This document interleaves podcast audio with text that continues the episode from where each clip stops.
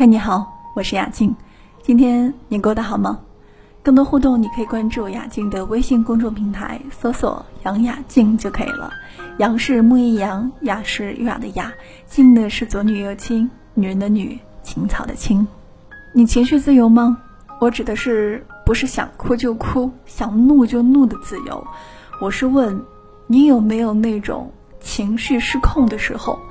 比如和伴侣吵架的时候，口不择言的攻击；在伴侣做错事的时候，不依不挠的去指责他，或者为了一件小事上升到分手的地步。有些话是不能说出口的，你知道吗？你会发现，当你一旦情绪上头，你突然就不认识他了。要知道，两个人的相处，至少要有一个情绪稳定的人，而且最好是男人。这是比平常对你好、节日送你花、给你花钱都重要的品质，因为这代表他把你放在情绪的前面，也代表在对错是非面前，他始终跟你站在一边。情绪稳定的人会把最大的耐心给你，就像张晋，在一档节目当中，蔡少芬说想吃葱油饼。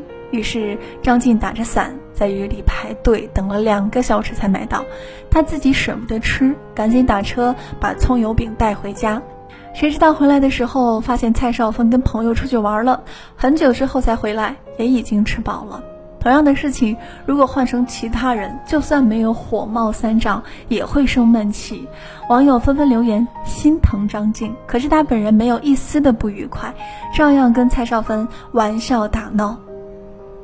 跟张晋这样的人在一起，婚姻怎么会不幸福呢？